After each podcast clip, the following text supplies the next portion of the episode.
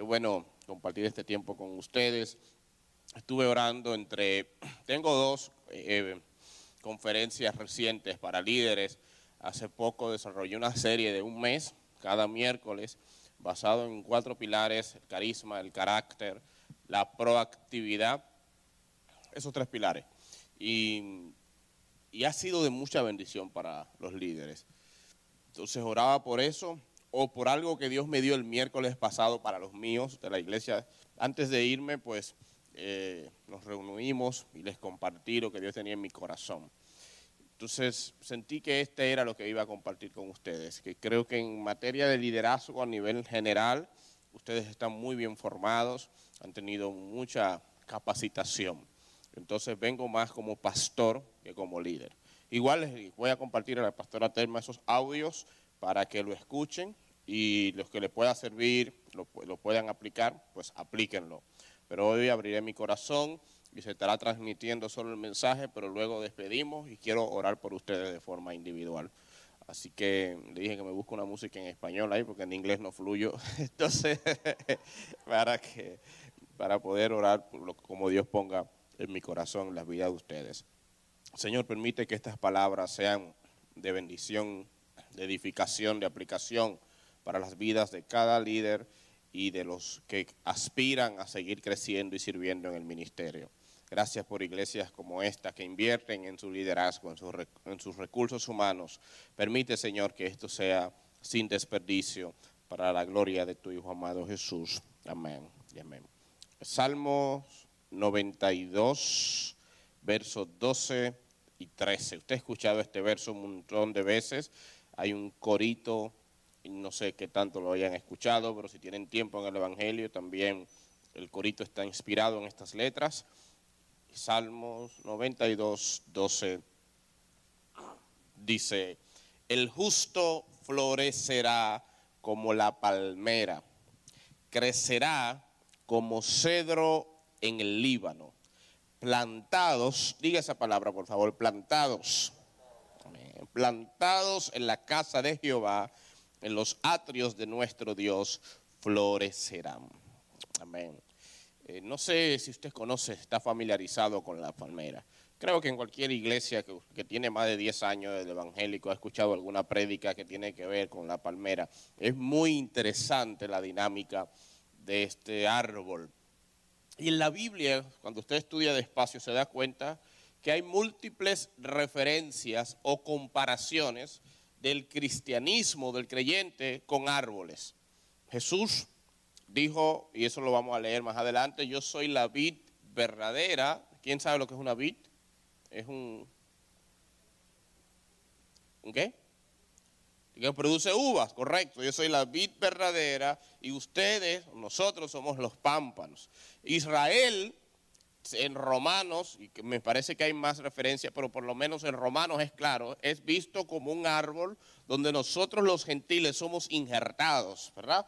este texto que leímos del justo florecerá como la palmera. El Salmo 1 dice, eh, nos bendice, bienaventurado el varón que no anduvo en consejos de verdad, será como árbol plantado junto a corrientes de agua. Ese texto está prácticamente igual, me parece que en Ezequiel en otros libros de los profetas, prácticamente el mismo salmo, no sé quién copió a quién, pero es una interesante tarea, está íntegro. Jesucristo dijo, el reino de los cielos es semejante a un sembrador que salió a sembrar, el reino de los cielos es semejante o, o la fe es semejante a un grano de mostaza, y así vemos en la Biblia varias comparaciones del creyente con el árbol. Así que yo me puse a pensar, a meditar, en el proceso natural que se da en un árbol para ver en qué tanto podemos aprender de eso. Y todo el mundo sabe que un árbol empieza como, en forma de qué? De semilla, ¿verdad? Empieza en forma de semilla que es sembrado en la tierra y lo primero que hace esa semilla es morir. ¿Quién recuerda, eh, bueno, en la escuela, yo no sé aquí, pero en Dominicana te ponen una tarea, te dan una semilla de habichuela. Acá, lo hacen en sus países también. Eso es bien típico, ¿verdad? Habichuela eh, o otros granos, ¿no? Y te dicen eh, que, eh, la, que la siembres, pero en un frasco transparente entre algodón. Y tú ves el proceso, cómo se da. Lo primero que hace la semilla es morir. Y yo creo que no es, no es coincidencia que Cristo le dijo a Nicodemo, si quieres ser, nacer de nuevo, tienes que morir. Y el líder, y eso por supuesto el creyente en general, pero el líder que quiere servir de verdad, lo primero que tiene que estar claro es que hay que morir a nosotros mismos. Eh, morir y, morir no es un tema de un día. La, muerte espiritual no es que se dio, no está en pasado. Yo morí, es algo constante. Por eso cuando usted lee Gálatas en griego, donde el apóstol Pablo habla que juntamente con Cristo estoy crucificado, el verbo es activo, es como que es estoy o me estoy manteniendo crucificado, porque la muerte no es un tema de que un día simplemente morir, es que estamos constantemente muriendo. ¿Por qué estamos constantemente muriendo? Porque constantemente estamos viviendo de nuevo el viejo hombre. Martín Lutero decía una frase genial. Yo pensé que mi viejo hombre iba a morir en el bautismo, en las aguas del bautismo, pero el malvado sabía nadar. Él volvió y subió. y volvió y tengo que ahogarlo y, él sube. Y, es constantemente, usted tiene que estar, no bautizándose de nuevo. A veces creo que habrá que pensar qué tan posible sería eso. Pero constantemente matando un viejo hombre que está volviendo a vivir. Y no se puede liderar si estamos muy vivos al viejo hombre. Para estar aquí a esta hora hay que morir a ciertas cosas. Porque el viejo hombre te dice, estoy harto, ya estuve un sábado en la noche, estuve el domingo en la mañana, es mi, spring break, puedo estar en otras cosas, pero usted muere a sí mismo porque si quiere crecer en el Señor, tiene que morir en su naturaleza perezosa o aragana o conforme.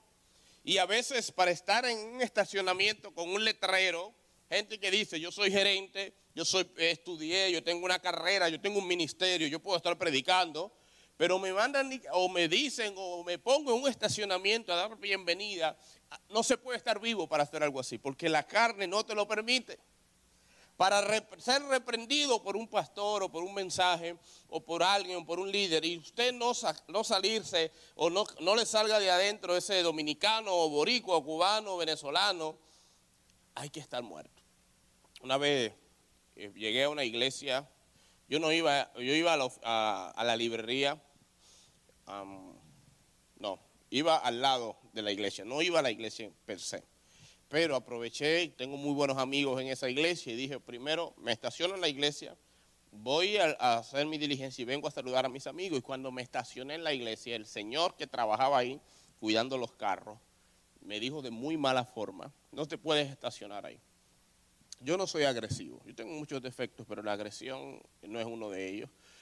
Pero no sé qué pasó ese día. Me salió el segundo apellido mío es Paulino, de una región de Dominicana que le llaman la joya de San Francisco, que son gente, en Venezuela dicen los maracuchos, son así los más bravos, no sé en Cuba quién qué región es lo más bravo, pero en cada, en cada país hay una región, ¿verdad? Que son los bravos. En Puerto Rico, ¿quiénes son? ¿De qué parte son los bravos? Morovi. La perla, yo soy de la perla, ¿eh?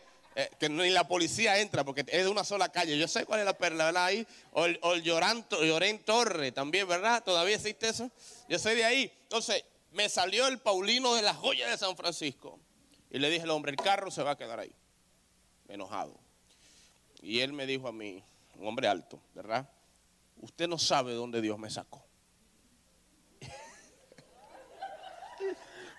Como yo no sé de dónde Dios lo sacó, y sé que a mí me sacó del Evangelio porque estaba toda la vida en la iglesia, me monté en mi carro y lo estacioné en otro sitio. Y yo creo que constantemente en el liderazgo nos sale de adentro el usted no sabe de dónde Dios me sacó, usted no sabe quién era yo.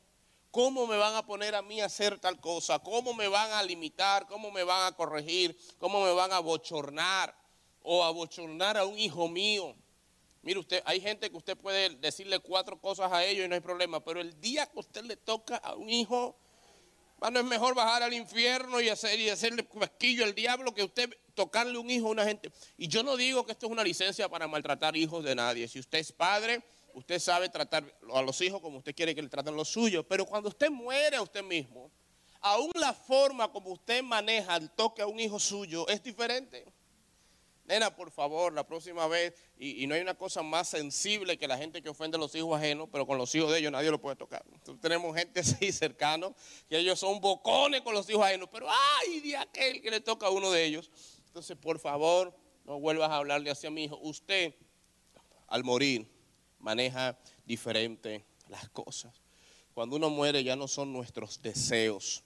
Yo decía en mi iglesia, que como pastor he estado constantemente muriendo a mí mismo, porque si fuera por mí, si fueran mis deseos, yo solo quiero pastorear ovejas fáciles, buenas, obedientes, sumisas y ricas. De verdad.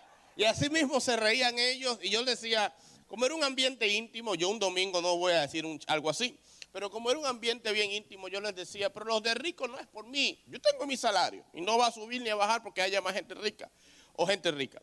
Los de ricos es porque a veces hay proyectos en la iglesia grandísimos. Tuvimos recientemente uno en un cine donde gastamos un montón de dinero y antes de eso era orando y orando a ver de dónde iba a salir el dinero. Qué fácil es decir a tres personas, fulano, fulano, fulano, como esto es menudo para ti, como esto es bobería, necesito esa ofrenda. Una gente que gasta millones semanales, dar miles no es nada. Entonces uno quisiera tener gente sumisa, gente obediente, gente mansa y gente rica, pero al morir a mí mismo tengo que pastorear todas las ovejas que Dios me manda. Y dentro de esas ovejas están las fáciles y las difíciles, las prudentes y las criticonas, las ricas y las pobres. Yo no puedo discriminar entre el si quiero pastorear a los más, a los que se dejan pastorear. Yo amo pastorear a los nuevos creyentes, por ejemplo. Los disfruto. Y la iglesia la hemos diseñado para que sea una iglesia, eh, eh, dirían ustedes en inglés, friendly, para los nuevos creyentes. Pero vienen personas de otras iglesias.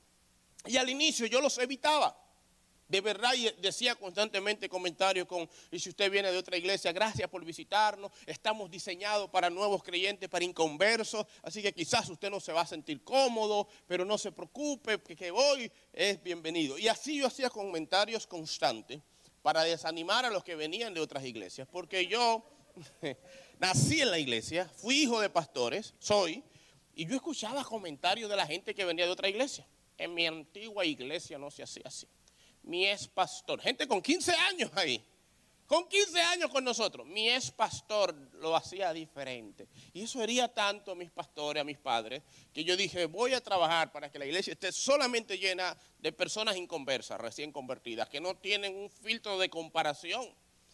Pero si Dios me trae gente de otra iglesia, yo no soy quien para cerrarle la puerta a ellos. Claro, van a pasar un proceso de adaptación, tienen que circuncidarse, para usar un lenguaje evangélico, tienen que aprender que esto no es, vengan con la visión que tengan y la vamos a usar, no, apréndase la visión que ya está aquí. Y por supuesto, eso tendrá un proceso a veces difícil. Sin embargo, como pastor, yo tengo que pastorear a los nuevos convertidos que me encantan, los amo, como aquel que viene de cualquier rincón de otra iglesia y que me va a poner a coger, en eh, buen dominicano, un poquito de brega o de lucha, porque estoy muriendo a mí mismo. Hay que morir tanto en lo espiritual como en nuestros deseos. No siempre usted va a servir en el área que a usted más le guste. No siempre. el miércoles pasado a mí me tocó abrir el templo, me tocó encender las bocinas, me tocó encender la consola, me tocó probar un micrófono, ayudar al pianista a instalar. Y yo decía por dentro, no es posible que después de cuatro años todavía yo esté haciendo lo mismo que cuando empecé la iglesia, que era yo solo. Que es normal cuando usted está solo, que tiene que abrir, encender cosas. Hoy debieron estar lo que tenían que estar. Pero como estoy muriendo constantemente a mí mismo, dijo, hoy además de ser pastor, cosa que no dan en los seminarios, deberían de darlo, hoy también soy sonidista, encendí mi sonido, hoy también ayudo con el, piano, encendí mi piano. Y son de esas cosas que si usted no muere usted mismo, usted se frustra. En el aniversario de la iglesia se nos, se nos inundó la iglesia, llovió mucho y descubrimos gracias a lluvia que había algunas zonas que habían que trabajar. Así que mi esposa y yo llegamos y tuvimos que agarrar escobas, suapes, cubetas, empezar a botar agua, a mover cosas, a levantar tarimas. Uno no, eh, cuando te dicen que Dios te llama al pastorado, no se imagina que eso es parte de la tarea. Y hay momentos en el liderazgo que usted llegará y verá basura o verá el baño sucio. El tema no es quién le tocaba limpiar el baño, el tema es lo voy a limpiar y después me voy a quejar con el que le tocaba, porque estoy muriendo a mí mismo. La semilla muere. Y después de que la semilla muere, lo próximo que hace es echar raíces. Mi primera prédica fue a los 11 años. Libro de Job capítulo 1 prediqué. Después, al partir de los 17, empecé a predicar en distintas iglesias, a viajar por provincias. A los 21 viajé por primera vez fuera del país, fui a Ecuador. Después me dieron visa y empecé a venir a Estados Unidos desde los 22, muchísimos estados, y he ido a algunos 10 países. Pero ¿saben qué era una de las cosas más conscientes que yo tuve, y lo digo con, con humildad? que yo podía viajar a Nueva York a predicar en un congreso, una mega iglesia, un fin de semana, y el lunes regresar a mi iglesia local y ser el maestro de escuela bíblica de ocho personas. Yo podía ir a Uruguay, al campamento Veraca, y predicar a más de 15 nacionalidades, gente que viajaba en autobús de Brasil, en avión de Argentina, de España, y predicar a una multitud de tres mil personas y a la semana siguiente estaba evangelizando los edificios frente a mi iglesia local a cuatro y cinco personas. ¿Por qué? Porque Dios no me llamó, no nos llamó a fundar ministerios ni organizaciones, sino a fundar una iglesia. Cristo no fundó ONGs, Cristo no fundó instituciones, Cristo no fundó ministerios, Cristo fundó una iglesia. Y tú tienes que ser parte de una iglesia, aunque sirvas en ministerios, organizaciones, instituciones, tienes que echar raíces en una iglesia. La iglesia local es instituible, ¿cómo que se dice? No se sustituye. La iglesia local no se puede sustituir. Usted puede complementarla con otras organizaciones, no está mal para eclesiástica, le dicen a esto, ¿verdad? Pero no se sustituye. Usted no puede ser un llanero solitario, un creyente. No, no, yo aquí ayudo, pero ayudo allá, pero ayudo acá. Necesita echar raíces en una iglesia local y agarrar, ser parte de un ministerio en esa iglesia. El que usted quiera, pero ser parte de uno. Puede ser el ministerio más... Eh, expuesto o más íntimo, pero usted tiene que echar raíces en esa iglesia y ser conocido en esa iglesia. Y que las personas tengan acceso a motivarte cuando estés desanimado, a reprenderte cuando hayas fallado, que tú puedas motivar a otros cuando estén desanimados, reprenderlo cuando hayan fallado, orar los unos por los otros. Una iglesia donde des cuenta, tengo que dar cuentas a otros. Por eso Usted va a salir, no va a estar en la iglesia el fin de semana. No es un tema de pedir permiso, eso no se usa ya, eso lo quitaron. Pero es un tema de informar. No puedo estar el domingo, no estaré en tal actividad, estaré de viaje. Lo aprendí mucho de mi esposa. Yo como hombre soy muy independiente desde pequeño, pero mi esposa siempre ha sido una mujer de dar cuentas. Y cuando nos casamos, a veces yo me enojaba porque viajábamos y a las provincias y le escribía a su pastora mamá, estamos de camino a predicar a tal sitio. Yo decía, ¿por, qué hay que estar informando todo? Como que, y ella decía, porque yo quiero que alguien sepa que si pasa algo, sabe dónde estamos. Puede orar por nosotros, puede cuidarnos. Usted necesita tener un lugar donde usted eche raíces y que usted sienta que tiene que dar cuentas, para bien y a veces para mal. A veces dar cuenta significa Dios me bendijo, Dios nos prosperó, Dios me usó en tal cosa. Y a veces pastores o líderes, tengo un problema en mi hogar, tengo un problema en mi matrimonio, necesito ayuda. Los líderes necesitamos un lugar donde cuando estemos traumados, frustrados, cansados, podamos llorar con alguien. A veces nos acostumbramos tanto a ser líderes que se nos olvida que también somos liderados y que hay que llorar. Hay una película de Tom Hanks donde él es un soldado, un militar bien destacado. Yo creo que salvando al soldado Ryan.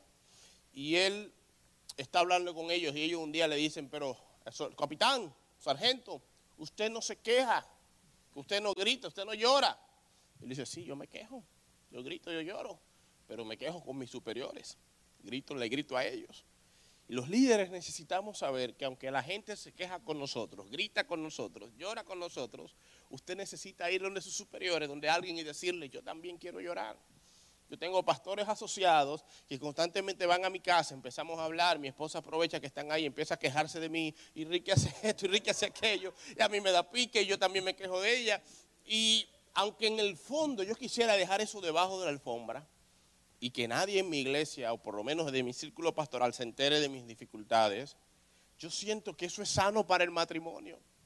Y que es bueno que ella tenga a alguien de la iglesia de confianza con quien desahogarse contra mí y que yo también pueda aprender de eso que ella está diciendo o justificarme y pelear, pero que haya círculos íntimos donde usted haya echado tantas raíces que usted pueda ser usted sin poses, sin maquillaje, sin mascarillas.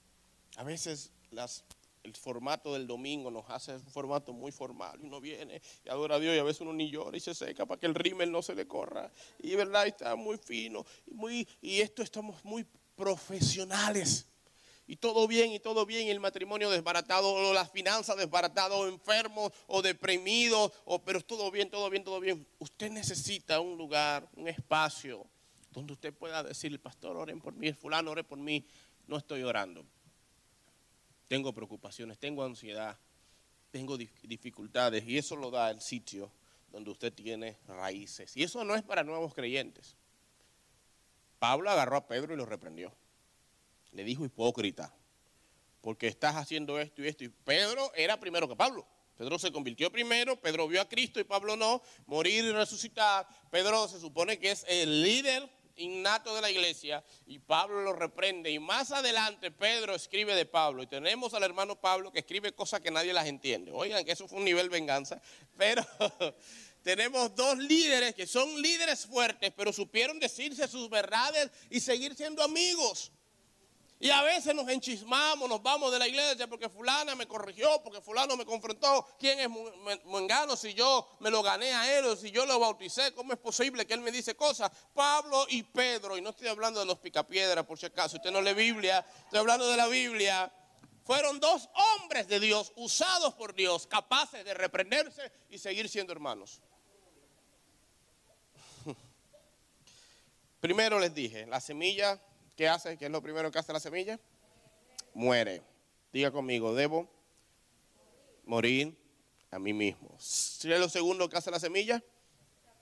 Necesito echar raíces en un lugar. Necesito tener un lugar. Yo, yo tenía, en mi país hay una, quizás eh, algunos de ustedes han escuchado de ellos, pero en mi país hay una cantante de rap muy famosa, se llama Lizzie Parra una cantante joven de rap que de repente hecho rap cristiano. Y Lizzie, eh, por algunas dificultades, no estaba eh, congregándose. Ella viene de, ser miembro por toda la vida de su abuelo y habían detallitos como que no y dejó de congregarse y visitaba algunas iglesias. Y un día eh, nos reunimos y nos dijo, tengo dos años visitando iglesias. Yo necesito una iglesia donde echar raíces. Y Lizzie es una persona con millones de views y canciones, búsquenla, canciones hermosas, rap, pero hay rap de eso que usted puede digerir, ustedes que son mayores de 40, pueden digerir. y ella puede estar celebrando con redimidos o con, algún cantante en un evento y el domingo siguiente usted la puede ver en la puerta con su esposo y un letrero dándole la bienvenida a la gente porque ella decidió tener una iglesia donde tener raíces. Usted necesita una iglesia, no solamente donde usted vaya a recibir, es importante recibir, por supuesto, sino también quedarse y, no hacer como a veces hacen los que viven en este país. Este país tiene un problema y es que como la mayoría de nosotros somos inmigrantes, nunca nos sentimos parte del país. Yo estoy seguro que muchos de ustedes todavía están pensando que cuando me retire me voy para mi país y eso es bueno por un lado, pero es peligroso por otro. Porque mientras estamos pensando que yo no soy de aquí, así mucha gente por cualquier bobería se va. y una de las cosas que más me molestan de las iglesias de acá es que tú vienes y el año siguiente preguntas por una familia, no se mudaron para una oportunidad de trabajo en Texas, no se mudaron para Carolina, no se mudaron de Carolina para Florida. Y la gente está constantemente mudándose. Yo entiendo un poquito la dinámica, pero hay momentos donde usted debería decir, ya yo eché raíces en una iglesia. Y aunque el salario no es el ideal o las facilidades no son las ideales, yo decidí darle a mis hijos un lugar donde crecer. Y a menos que Dios te mueva, no moverte. Es importante echar raíces. Primero morir, segundo echar raíces y tercero empezar a crecer. El crecimiento, primera de Pedro 2, 1 dice, por lo tanto, desháganse de toda mala conducta, acaben con todo engaño, hipocresía, celos y toda clase de comentarios hirientes. Como bebés recién nacidos, deseen con ganas la leche espiritual pura para que crezcáis a una experiencia plena de la salvación. Pidan a gritos ese alimento nutritivo ahora que han probado la bondad del Señor. ¿Cómo se crece en el Señor? Pedro dice, primero hay que deshacerse de muchas cosas, de mala conducta, del viejo hombre, engaño, hipocresía, celos. Engaño, ya sabemos, a veces nosotros venimos del mundo y empezamos a, engañarnos a nosotros mismos con ciertas actitudes en la iglesia, como les decía ahorita, todo está bien, yo soy súper creyente, todo lo puedo en Cristo que me fortalece, y muchas veces muriéndonos somos hipócritas y aprendimos a engañar a otros con una falsa sonrisa. Es importante desnudarse a alguien, a una persona, no agarrar las redes para eso, ni un micrófono, pero elegir a alguien de la iglesia y pedir ayuda. Lo segundo es evitar los celos. Los celos son una muestra de inseguridad. Yo tuve muchos celos al inicio del ministerio. Yo, como decía esta mañana, veía a predicadores y, me, celaban mucho los predicadores que cantan. Antes era muy común predicadores que entonan bien lindo y cuando terminaban de cantar, vamos a ministrar mi corazón, empezaba a cantar y yo veía eso, ay, qué lindo, yo quiero cantar. Y si yo, yo canto en 3D, desafino, desencanto y desentono, a ese nivel y yo puedo cantar en un retiro de liberación porque hasta el diablo se va cuando yo canto. Ni los demonios, todo el mundo. Horrible, horrible. La única nota del piano que yo puedo alcanzar es la, la que sea, o sea, la que salga. Así yo empiezo a cantar y la que salga. Canto horrible, horrible, horrible. Así que yo veía a esos hombres que hablaban bien, tenían mejor voz y que cantaban. Y yo quería eso. Y no quería predicar hasta que entonara o hasta que mejorara la voz. Y aprendí, mis hermanos, en la multiforme gracia del Señor. Es lindo gente que cante y que predique, gloria a Dios. Es lindo gente con mejor voz, gloria a Dios. Pero en la gracia que Dios me dio, yo hago un aporte al reino. Dios no necesita que todos seamos iguales, así que uno tiene que ir aprendiendo a quererse, a querer sus dones, sus talentos y a no celar el don de otro. Eso es crecimiento. Segundo, despojarse de toda clase de comentarios hirientes. Una de las cosas que debe destacar un líder es la forma como habla. Y a veces nosotros venimos, yo soy muy crudo, yo soy macho alfa, yo digo las cosas como son porque no soy hipócrita. Y claro, está bien decir las cosas transparentes, pero todo tiene su tiempo. Hay momentos que, que no son necesarias las cosas. Yo aprendí que el día del servicio, por ejemplo, no hago críticas. Es decir, el domingo el equipo de multimedia cometió un error, el equipo de cántico hizo algo que no debieron hacer, el, predicador de la casa de los míos dijo algo que no debió decir, yo lo anoto, pero ese día no se lo digo. Le dejo disfrutar su momento, su domingo, tremendo mensaje, tremendo tiempo, gracias por su servicio. Y el martes le llamo. Y eso mismo lo estamos cultivando en la iglesia. El domingo pasado, antes de venir, inicié una serie llamada Pecados Capitales y estaba hablando de las cosas que se desprecian. Deprecia es una palabra muy de contabilidad que significa que van perdiendo el valor. Pero en la primera reunión dije varias veces, desprecian. Yo, a mí me faltan muchas S y a menudo pongo muchas S que no van. Entonces, desprecian, lo dije tres veces y dije que también se desgastan, que, y después yo tengo contadores en la iglesia lo anotaron, desprecian, desgastan, eh, etcétera. Y el martes me dieron un papelito. Pastor, miren, no se dice desprecian, se dice deprecia, no se dice desgasta, porque si se desgasta, algo así, se dice tal cosa. Y me sentí sumamente bien, que se gozaron el servicio el domingo, me felicitaron por la prédica, Dios me habló, pero luego como profesionales que son, me dieron las sugerencias. Entonces hay que saber no dar comentarios hirientes, aprender a disfrutar el proceso, a tolerar los errores. No digo a no corregirlos, pero si usted puede corregirlos otro día o en privado, hacerlo. Y empezar, me encanta eh, Cristo en las epístolas, en, Apocalipsis, como le dice a las iglesias, y ustedes son así, son asados, son asados, y los eleva, y pero tengo contra ti, ¡pam! Le da el fuetazo. Y luego viene de nuevo y los eleva. Nosotros empezamos con el fuetazo de una vez. Tengo que decirte. Entonces, empezar elogiando, dar la sugerencia y terminar elogiando.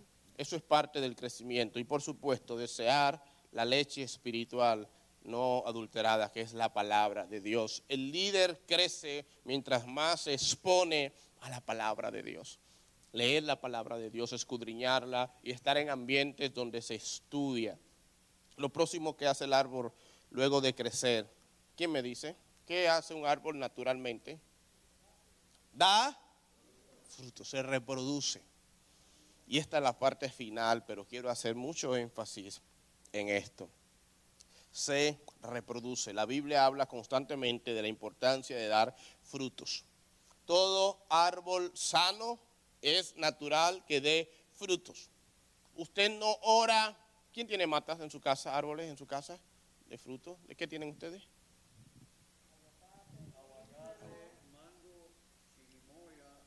No sé qué es eso. Papaya, que naranja. ¿Han orado para que la mata de aguacates dé aguacates? Mata, por favor, de aguacates. Declaro, vamos a hacer iglesia un ayuno para que este año la mata de aguacates. Porque tiene, no, ¿por qué no oran para que dé aguacates? Porque es natural que la mata de aguacates. La única gente que uno tiene que orar para que dé fruto somos nosotros los cristianos.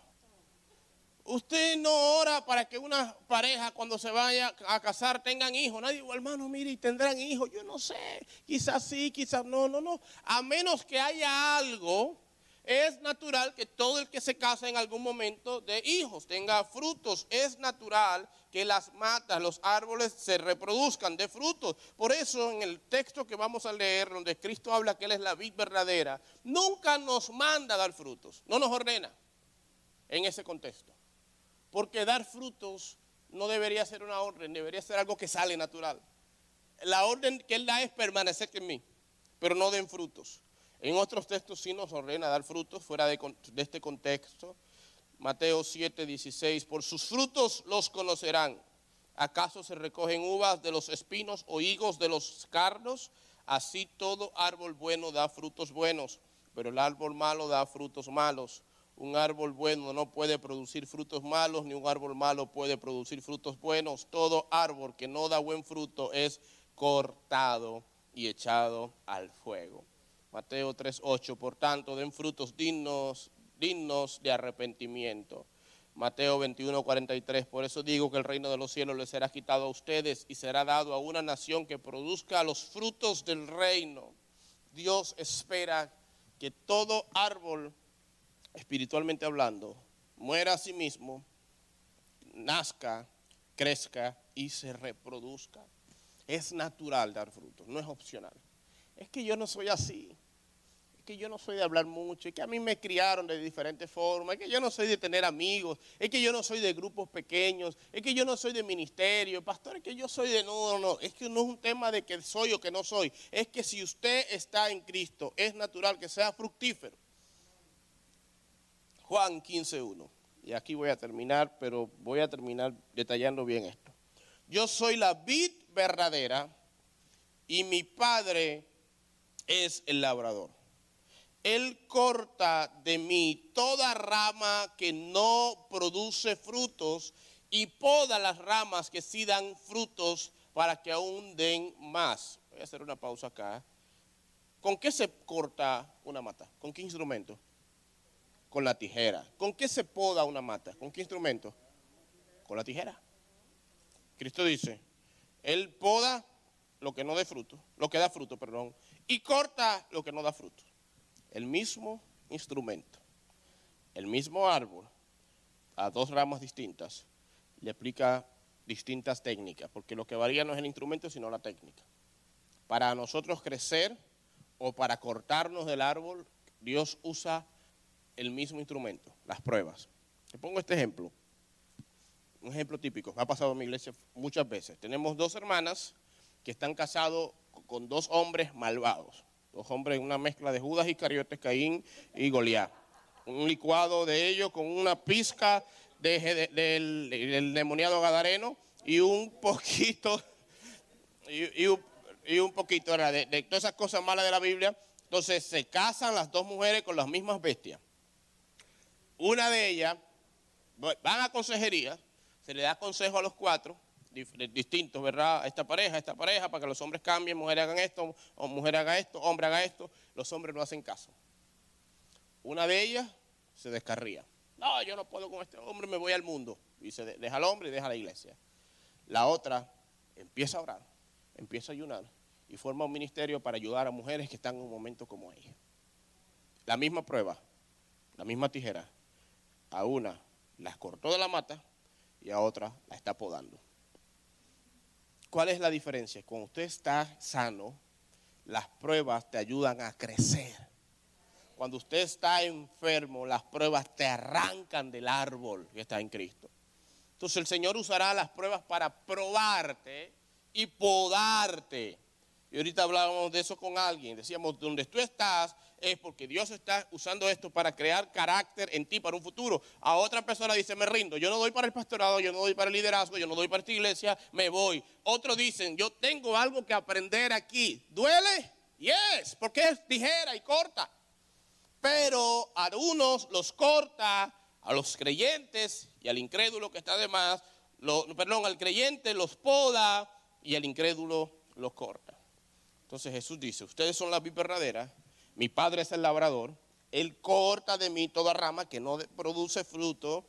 A veces queremos ser más buenos que Dios y cuando Dios está cortando, Señor, no te lo lleves, Señor, no te lo lleves, Señor, no te lo lleves, Señor, no te lo lleves, Señor, no te lo lleves. Y Dios queriendo, queriendo cortar la mata y nosotros con una bendita mata amarrado de ella. Si yo fuera Dios, digo, los llevo a los dos y los corto con todo y tronco. Pero Dios es tan bueno que no hace eso. A veces nos enamoramos, mis hermanos, de las matas infértil. Yo estoy en una constante lucha desde hasta dónde tengo que soltar e insistir. En serio, como pastor, una de las cosas más difíciles es dónde tengo que decir gracias Señor o dónde tengo que decir no, tengo que insistir porque quizás Dios está quiere usarme para salvar a esa persona o a veces digo, quizás Dios quiere llevarse a esa persona y yo soy un obstáculo. Entonces usted tiene que aprender como líder, yo no sé cómo, no me pregunte, pero quédese con la tarea y cuando lo aprenda me escribe. Tiene que aprender que hay gente que Dios tendrá que llevarse. A veces de tu grupo pequeño, a veces de tu lado, a veces del templo, a veces del país, a veces del mundo. Pero Dios tendrá que llevarse. Él está cortando constantemente. Ustedes, dice el próximo verso, ya han sido podados y purificados por el mensaje que les di permanezcan en mí y yo permaneceré en ustedes. Pues una rama no puede producir frutos si la cortan de la vid. Y ustedes tampoco pueden ser fructíferos a menos que permanezcan en mí. Ciertamente yo soy la vid, ustedes son las ramas. Los que permanecen en mí y yo en ellos producirán muchos frutos porque, este texto es sumamente famoso, separados de mí, ¿recuerdan? Nada podemos hacer. El que no permanece en mí es desechado como rama inútil y se seca. Todas esas ramas se juntan en un montón para quemarlas en el fuego. Si ustedes permanecen en mí, vuelve y permanece y permanece. Dice, no dice den fruto, den fruto, no, permanezca, permanezca, permanezca. Si ustedes permanecen en mí y mis palabras permanecen en ustedes, Ahora viene lo que todo el mundo le gusta, pero fuera de contexto, porque en el contexto nadie lo dice. Pueden pedir lo que quieran y les será concedido. ¿Cuándo puedes pedir lo que quieras? Pide lo que quieras y te será concedido. Sí, pero no permanece. No, no, permanece. Permanece, da fruto y luego pide lo que quieras y el Padre te lo dará.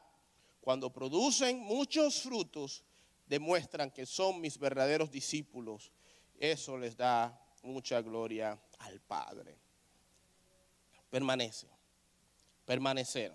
La palabra permanecer es una palabra, yo sé que ustedes la mayoría vieron huracanes, bueno, aquí se ve muchísimo también en Florida, como yo recuerdo el huracán George 1998. Estaba pequeñito, pero todavía recuerdo a mi papá agarrarse de las de las no las columnas porque es de madera, vamos a decir las vigas que sostenían el zinc para que el zinc no se, para que el huracán no se llevara el zinc, mi papá se enganchó de las vigas y, gracias a Dios no se fue. Permanecer es un, es un verbo muy activo, es un verbo de nadie permanece al azar o sin querer, o estoy permaneciendo aquí. No, usted tiene que ser intencional en esto. Habrán vientos que lo van a querer llevar a usted del liderazgo. Habrán vientos que lo van a querer llevar a usted de la iglesia. Habrán vientos que lo van a querer llevar de la ciudad o de la familia. Y hay momentos que usted tiene que permanecer y decir, todos se pueden ir. Yo no me voy hasta que Dios no me mueva. Lo que más me escribe la gente en las redes es cuándo sé o cómo me, cuándo sé que me tengo que ir de una iglesia. Mi pastor no me quiere, mi pastor me habla mal, mi pastor me maltrata. O en la iglesia mía cambiaron los himnos del himnario por Walshi. O en la iglesia mía ahora la pintaron de negro. O esto, o cambiaron la doctrina. Oh, todas las razones válidas y a veces no válidas. Y me dicen, ¿puedo irme de mi iglesia? Yo no.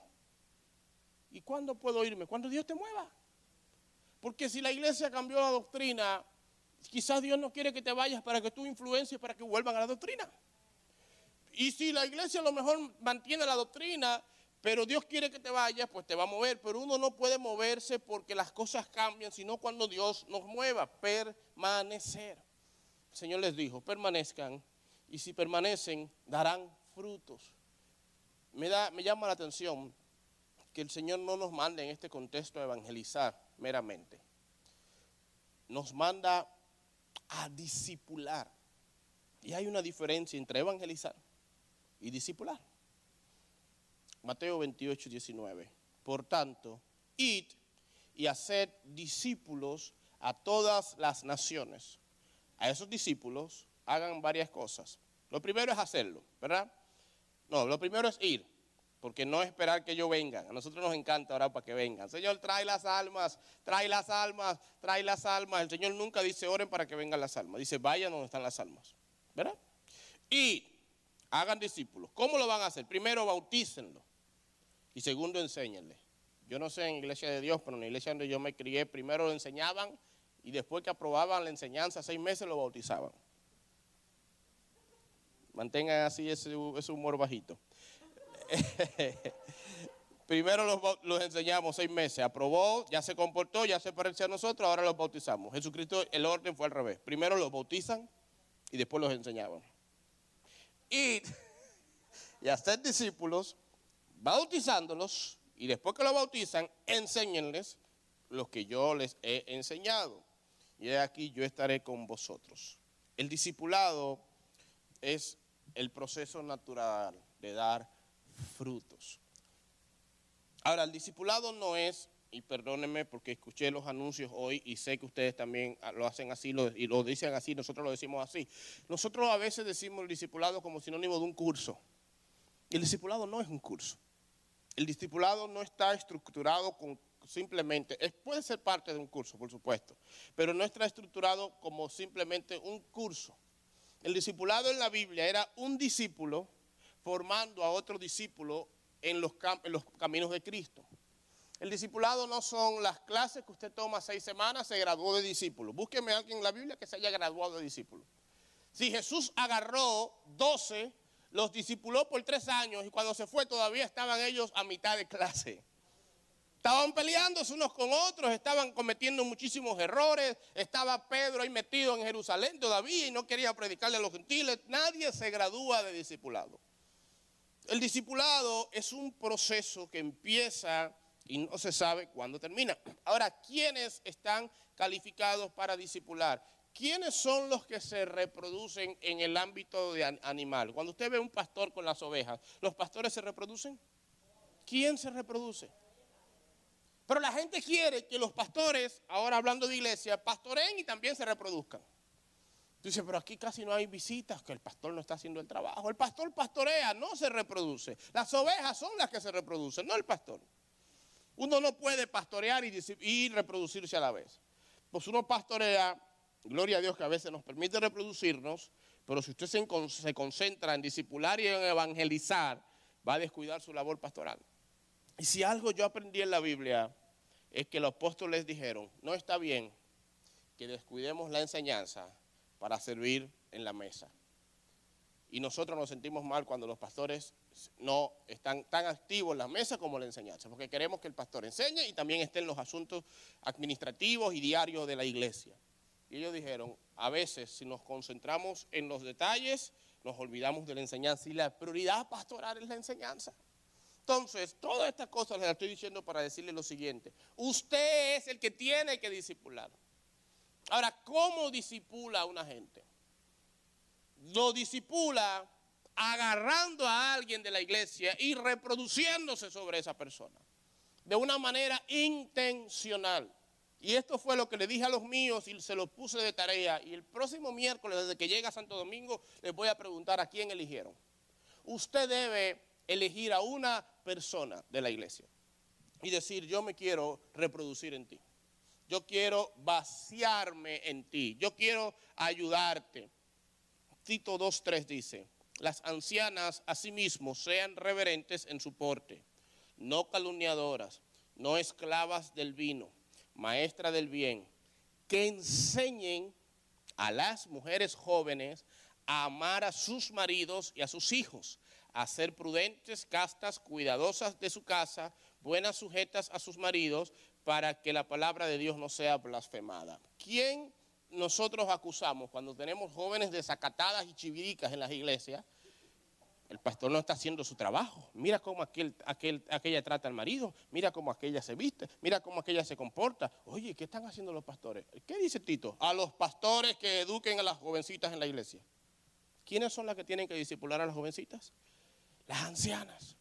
Ustedes las ancianas, yo sé que no les gusta ese término, y están diciendo, las ancianas no vinieron hoy. Porque este rubio de farmacia, ¿verdad? Esos tantos tintes ocupando, tapando canas. Usted dice, no queda anciana ya por aquí. polvo para las arrugas y tinte para las canas. Yo no soy anciana. Espiritualmente, mi amor, espiritualmente, ¿verdad? Son jovencitas de edad, pero espiritualmente son ancianas. Entonces le dice el apóstol Pablo, ustedes ancianas tienen que agarrar a las jóvenes invitarlas a la casa. El discipulado se da de dos formas, se da de forma directa e indirecta. De forma directa, quiero compartir, miren, en la iglesia estamos estudiando el libro, mentiras que las mujeres creen y verdad que aquí te lo regalo. Te voy a llamar esta semana para hablarte de, tal capítulo. No le diga, o sea, no, es no puede ser un tema tan formal. ¿Estás leyendo la Biblia? ¿Qué dice el capítulo 17 del libro? No, no, no, no, no la asuste. Mira, estuve orando, y leí tal capítulo de la Biblia y quiero conversarlo contigo. Ahí empieza el discipulado. Ya empieza así sencillo. De forma formal, cuando tú agarras y le compartes un poquito de la palabra, del mensaje del domingo, de la enseñanza del grupo pequeño. Y de forma informal se disipula, y yo creo que a veces más. Cuando tú agarras a ese caballero, hombre con hombre, dices, vamos a pescar, vamos al mall, vamos a la casa, vamos al polígono, y tú mientras vas conduciendo, te pasa una mujer, de esas mujeres que, Made in Colombia, ¿la han visto? ¿La han visto esas mujeres? ¿No? ¿Verdad? Made in Venezuela, ¿verdad? Sumamente formada, Made in China, China. Entonces queda, ¿verdad? Mujeres a veces hechas, no sé si natural o sobrenatural, y que lo normal de todos los hombres es que se le va la vista, ¿verdad? Los hombres de aquí no, pero en Dominicana se le va la vista y le escanean. Y yo siempre, yo sostengo la teoría de que la segunda mirada es la que peca, no la primera. La primera sale sola. Ok, ya miré. La segunda es la que falla. Entonces, cuando tú llevas a ese hombre a pescar, o lo llevas al deporte, o lo llevas al cine, o lo que sea, y te pasa esa hembra por el lado, y tú sostienes tu mirada, estás discipulando a ese hombre. Estás diciendo, así nos comportamos los hombres de Dios en la calle, sin tener que hablar. Cuando tú agarras a esos adolescentes y los llevas a casa a ver una película, y ellos ven la forma como tú tratas a tu esposa, como te lleva con tus hijos, los estás discipulando, aunque no estés diciéndole así que se trata a las esposas. nosotros necesitamos más discipuladores en nuestras iglesias. Les voy a decir algo, con mucho corazón lo dije en mi iglesia y estoy casi seguro que aquí es igual. Casi seguro. Y no sé los detalles, pero con mucha confianza los pastores me pueden corregir. Aquí tiene que haber adolescentes en esta iglesia que no viven con su padre biológico, que su papá se quedó en otro país o que están divorciados de ellos, que son huérfanos de padre vivo.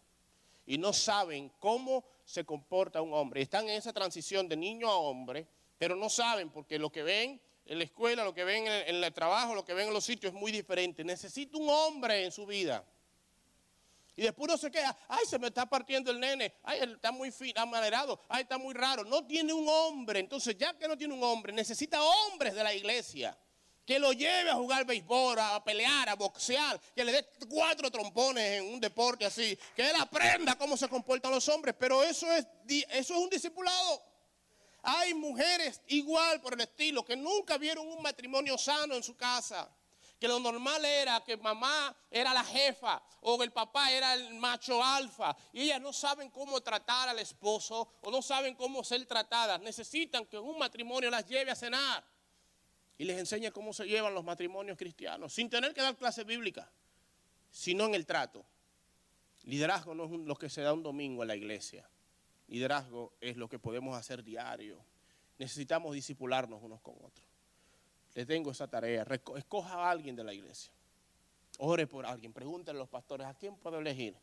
¿Quién de la iglesia, qué nuevo creyente o viejo creyente necesita un modelo? Necesita un mentor. Necesita alguien que lo acompañe. Sea de su grupo pequeño. A veces los grupos pequeños solamente funcionan el día de la reunión, después se desconectan. La gente puede durar un mes y venir a la iglesia y usted ni lo nota sea de su grupo de damas o de hombres, o sea de esa gente que no se unen a nada, ¿a quién usted puede llamar y decirle, soy fulano, soy de la iglesia, quiero invitarte a cenar a mi casa?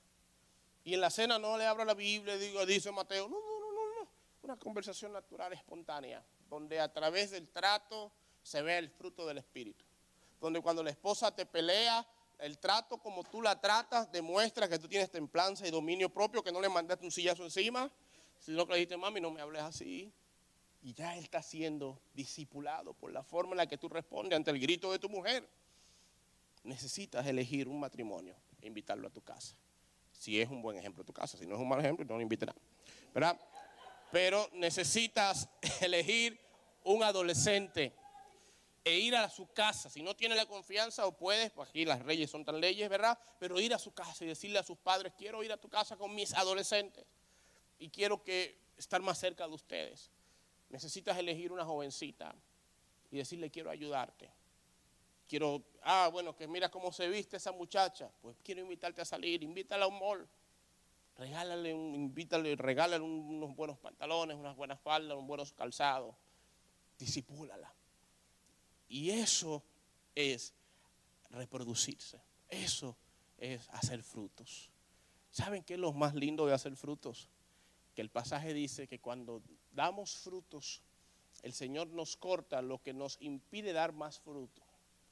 Yo no sé ustedes, pero a mí muchas veces lo que me impide dar más fruto es la, economía. Cuando yo empiezo a dar frutos, el Señor dice, mira, Él quiere visitar a fulano para disipularlo, pero no tiene gasolina en el carro. Pero como está dando frutos, por lo menos por teléfono, yo le voy a cortar lo que le impide dar frutos y Dios me suple esa gasolina para que yo siga dando más frutos. A veces usted quiere que Dios le resuelva sus problemas para usted ser fructífero y Dios quiere que usted sea fructífero para Él resolverle los problemas y usted dé más frutos. Entonces empiece a dar frutos porque dice que el que da frutos Dios le corta lo que le impide dar más y el que no da frutos Dios lo corta a Él. Elija a alguien y reproduzcase en esa persona. El fruto se da tanto alcanzando a los perdidos, invitándolo a la iglesia, o los perdidos no van a llegar por telepatía. Dice la Biblia que ni siquiera los ángeles pueden predicarle somos nosotros, tenemos que traerlo, compartiendo en las redes, invitándolo, a veces ni eso hacemos, yo sé que no pasa aquí en esta iglesia, pero allá es una lucha, la gente comparte memes de todo tipo, pero no comparte un flyer de la iglesia. La gente, me, da, a veces me molesta tanto para un restaurante, lo recomiendan y, miren, fui a comer a tal mall, fui a tal película, no dejen de verla, pero no recomiendan una prédica de su iglesia, no recomiendan un libro de su pastor o del pastor Ricky no estoy diciendo a ustedes, sino a los míos que están aquí por cámara, no recomiendan un evento de su iglesia. A otras iglesias van con visitas, llevan a la mamá, llevan a la tía que no es creyente. A la iglesia nunca han llevado ni al hijo que está recién nacido, que no se gobierna. Entonces tú dices, ¿cómo ama a la iglesia si no la recomiendas? Lo digo esto para los que están en la cámara. Entonces, da frutos de tanto promover tu iglesia. Lo que más, otra cosa que me da pique, aprovecho y aquí ya me desahogo en la parte final. Otra cosa que me da pique es la gente que promueven tanto a los otros pastores y no promueven sus pastores locales. Y a veces, ¿ustedes tienen chat de WhatsApp? ¿Grupos de WhatsApp? a veces tienen grupos de WhatsApp y mandan la reflexión de Joyce Meyer. Y el pastor canal hace reflexiones todos los días y nunca la comparte, ni un like ni un comentario. Esos son los míos allá, ¿verdad? Y aquel fulano de tal escribió una frase, a veces frases que ni ellos entienden. En griego la palabra koinonía significa koino, que significa nía. Y ellos la comparten, wow, qué profundo. Y tú le compartes una frase edificante y otros de afuera inconversos las comparten, la comentan, la publican, le ponen. Y ellos como que eso no, como que no le importa, porque están tan familiarizados a uno y a veces la familiaridad es lo peor que nos puede pasar. En el único lugar donde Jesús no pudo o quiso hacer milagros fue donde estaban familiarizados con Él. No te familiarices tanto con tu iglesia que tú lo encuentres normal. Créame, yo que vivo de iglesia en iglesia predicando, muchas personas pagarían por tener una iglesia como la que ustedes tienen. Pero ustedes entienden ya que es normal la puntualidad, que es normal el buen sonido, que es normal las sillas cómodas, que el mensaje bueno es normal, que el servicio es normal. Y eso no es normal. Créanme que no. Entonces, no se sientan, no sé si alguien lo siente, yo lo dudo, pero no se sientan nunca limitados a recomendar, a comentar, a motivar a otros a visitar su iglesia, porque nosotros nos reproducimos a través de las almas inconversas y a través de las que ya que son creyentes que necesitan más de nosotros. Dos tareas para hoy. Visita o elige a alguien que no está visitando la iglesia y tráelo. Y elige a alguien que está en la iglesia y reprodúcete en él. Si el pastor les preguntara, Hoy es domingo, el próximo domingo ya tienes a alguien. ¿Cuántos de ustedes se comprometen hoy conmigo públicamente? Si no tienen a esa persona, a ubicar una persona y disipularla de forma indirecta, a través de visitas, de una llamada, de un regalo, de un comentario, pero ser intencional en elegir una pareja o una familia, hombre con hombre, mujer con mujer, matrimonio con matrimonio, o ese adolescente y ser intencional en darle a esa persona eso que usted ha recibido del Señor. Alguien dice, yo quisiera empezar a orar, por lo menos orar por eso. Tenemos dos personas, tres personas, cuatro, cinco, seis. Sí, Señor, hazle una foto. Deje la mano levantada, que hay una foto en el cielo. Aquí, Señor, mira esas personas que hoy se comprometen contigo a dar por gracia de lo que por gracia han recibido. Que esta semana tú estés ministrándole nombres, poniéndole caras en su mente, para que ellos que ya permanecen en ti empiecen a dar frutos en otros, a reproducirse en otros, que si mañana ellos no están aquí, otros hagan el trabajo que ellos hacen. Que si mañana tú quieres promoverlos a otra, a otra posición, la posición que ellos ocupan, muchas personas puedan ocuparlas con excelencia porque ellos sembraron en otros lo que hoy tú sembraste en ellos. Te lo pido, mi Dios, en el nombre de Jesús. Amén. Póngase de pie, por favor. Dios mío, me, este, yo me emocioné hoy. Eran, quería tomar 45 minutos. Y, pero me dijeron que eras de líder y los líderes no tienen problema con eso. Está bien. Mis hermanos, yo honestamente, y lo digo en este contexto que usted no lo no va a malinterpretar, yo me siento tan feliz de estar en el negocio de restaurar gente una de las cosas que más amo del pastorado, de verdad, que lo amo mucho, mucho, son los testimonios de las personas que llegaron a la iglesia desbaratadas. Gente que estaba a punto de divorciarse, gente que estaba enferma, emocional, deprimida. Hace poquito terminamos un libro con los grupos pequeños y tuvimos una reunión de testimonios y veía jovencitas, jovencitas y damas llorando decían, yo odiaba a mi papá yo odiaba a mi papá porque una de ellas nos decía, mi papá era borrachón o es borrachón y sale a hacer show en la calle borracho y maltrataba a mi mamá y, y mi mamá lo dejó y lo odio, o lo odiaba, perdón. Pero a través de este estudio, de este libro, de este tiempo, aprendí a perdonarlo y hasta lo llamo y hasta le envío una ofrenda para, porque les dije, una de las muestras que usted demuestra, la forma que demuestra que ha perdonado es cuando usted tiene una obra de generosidad sobre aquel que lo ofendió. Y ellos tuvieron ese reto y empezaron a ofrendarle a gente que antes odiaban. Por primera vez yo sentí deseo de que me odiaran, nadie me ofrendó nada nunca. Pero les dije a ellos, usted demuestra que está sano cuando usted puede bendecir a aquel que usted no soportaba. Y cuando yo las veía testificando con lágrimas y diciendo, ya empecé a, ofrendar, a mandarle ofrenda a mi papá, ya empecé a invitar a cenar a mi hermano con el que no me hablaba, eh, empecé a servir en la iglesia después de años estando en una iglesia y nunca serví, yo me siento tan orgulloso en el mejor sentido de que yo soy parte de esto, de que estoy sembrando para la eternidad. ¿Quién, ¿Qué persona tú puedes decir, esa humanamente, humanamente. Sabemos que es la gracia de Dios todo eso, pero entre nosotros aquí en lo íntimo, ¿quién tú puedes decir, ese está en el Evangelio por mí? Le voy a cambiar el término para que los teólogos que me están mirando mal no se ofendan. ¿Quién tú puedes decir, Dios me usó para atraer a esa persona? Y es bíblico porque Romanos dice que el Evangelio, Dios para la salvación de la gente, Dios usa la predicación. ¿Y quiénes son los que predican? La gente. ¿Quién tú puedes decir, fulano de tal está aquí porque yo lo invité? Lo que yo lo obligué a venir, porque yo le insistí, porque cuando se iba a devolver le caía atrás. Aquel matrimonio está junto, porque cuando se iban a separar fuimos a su casa y oramos por ellos y los aconsejamos y, y, ellos están juntos por eso. Aquel adolescente no se suicidó o aquella señora no se cambió de iglesia porque yo oré por ella y le caí atrás y le enamoré. Mire, usted no se imagina la satisfacción, no hablo en el sentido de orgullo carnal, pero sino de ese gozo de decir, yo soy parte de esto. Yo soy parte del crecimiento de mi iglesia, yo soy parte de lo físico de mi iglesia. Yo puse una, una pared ahí, yo puse una bocina, aunque sea me subí en esa escalera y puse algo. Agarre algo en la iglesia o a alguien y diga, este año yo quiero ser parte de la vida de una gente y que esa gente un día testifique.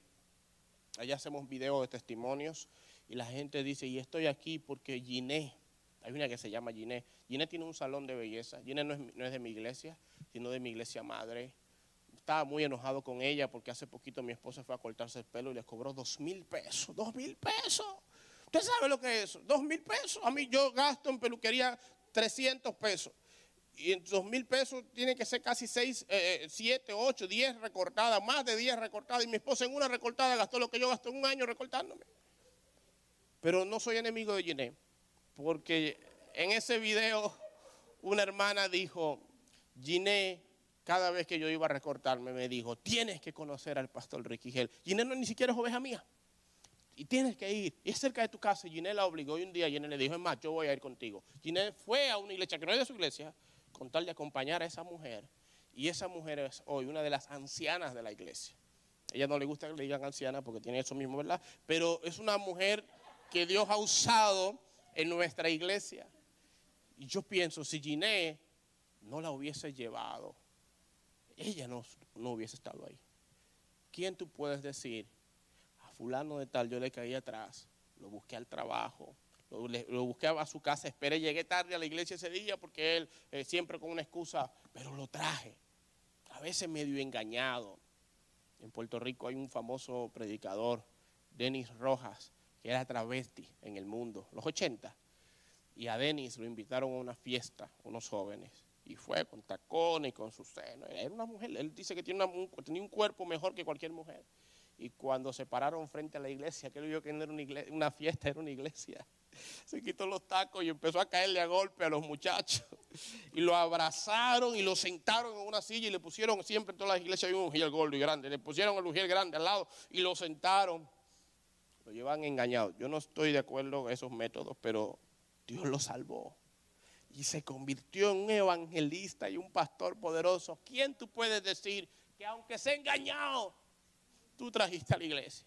Ven que hay un, chistoso que va a dar un humor, que se yo qué, un auditorio, y le cambiaste el nombre de iglesia por centro y, predicador por chistoso. Y cuando vio que era una iglesia, el predicador era un pastor. Por lo menos espero que se haya reído un poquito. Pero que a pesar de tus técnicas, tú puedas decir, lo traje. Y estrategias. y que al final Él te diga gracias por eso, gracias por obligarme. Habrá gente que nos va a decir gracias por tu insistencia, gracias por tu oración, gracias por tu llamada, gracias por ese regalo, gracias porque no me soltaste, gracias porque a pesar de mí tú seguiste insistiendo.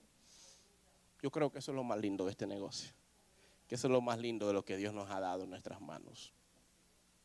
Ayúdanos, Señor, a ser discipuladores. Ayúdanos a dar frutos. Ayúdanos a insistir, a insistir, a insistir y persistir. Ayúdanos a no tirar la toalla con gente que ellos mismos tiraron la toalla. Ayúdanos, Señor, a ser reproductores y no solo consumidores de servicios y de reuniones. Ayúdanos a ser protagonistas y no solo eh, parte, sino, Señor, de los actores principales de esta gran obra que tú has creado. Ayúdanos, Señor, a disipular a otros, a reproducirnos a otros. Perdónanos las veces que pudiendo haber insistido a un cuñado, a un hermano, a un vecino, preferimos, preferimos adaptarnos a su agenda y no traerlos a ellos a nuestra agenda espiritual. Perdónanos las veces que cedimos a nuestras reuniones por otras actividades temporales y descuidamos las eternas. Perdónanos, Señor, las veces que ellos nos arrastraron y no nosotros a ellos. Permítenos a partir de hoy ser más fructíferos, permanecer en ti, reproducirnos en otros, alcanzar vidas Permítenos ser intencionales en que este año tenemos, Padre, que empezar o una segunda reunión o buscar otro lugar o plantar otra iglesia, pero ayúdanos a ser parte de un crecimiento, Señor, masivo, agresivo para tu reino. Ayúdanos, Padre, a pensar en esos que se fueron por el COVID, a caerles atrás, a esos que se apartaron, que se descarriaron. Ayúdanos a identificar a aquellos que no vienen los domingos, aquellos que no se conectan, aquellos, Padre, que están alejados de ti. Permítenos ser esas ovejas que se reproducen en otro, Señor. Permítenos ser aquellos, Padre, que dan leche. Ser aquellos que amamantan. Ser aquellos, Señor, que disipulan. A través de los programas formales de la iglesia como de los informales. Ayúdanos, Señor, a ser discípulos. Porque esto es una tarea de todos y no solo de los pastores. Te lo pido, Señor, en el nombre de Jesús. Amén. Amén. Les debo la administración, pero yo creo que hemos sido ministrados ya bastante con todo esto. Así que yo espero que ustedes reciban esto y que la próxima vez que yo venga y le pregunten, ¿quién te reproduciste? Tú digas, yo lo que sabía hacer se lo enseñé a fulano y a aquel me lo gané y aquel lo obligué y aquel lo engañé, pero hoy estamos creciendo gracias a lo que yo hice. Dios le bendiga mucho.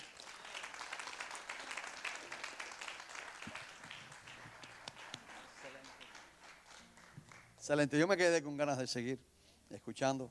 Eh, eh, gracias, campeón, caballo, tigre. Gracias. Eh, ¿Cuántos recibieron?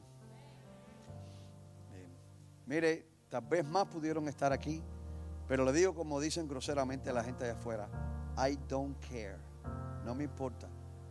Yo iba a venir hoy, aunque yo hubiera sido el único.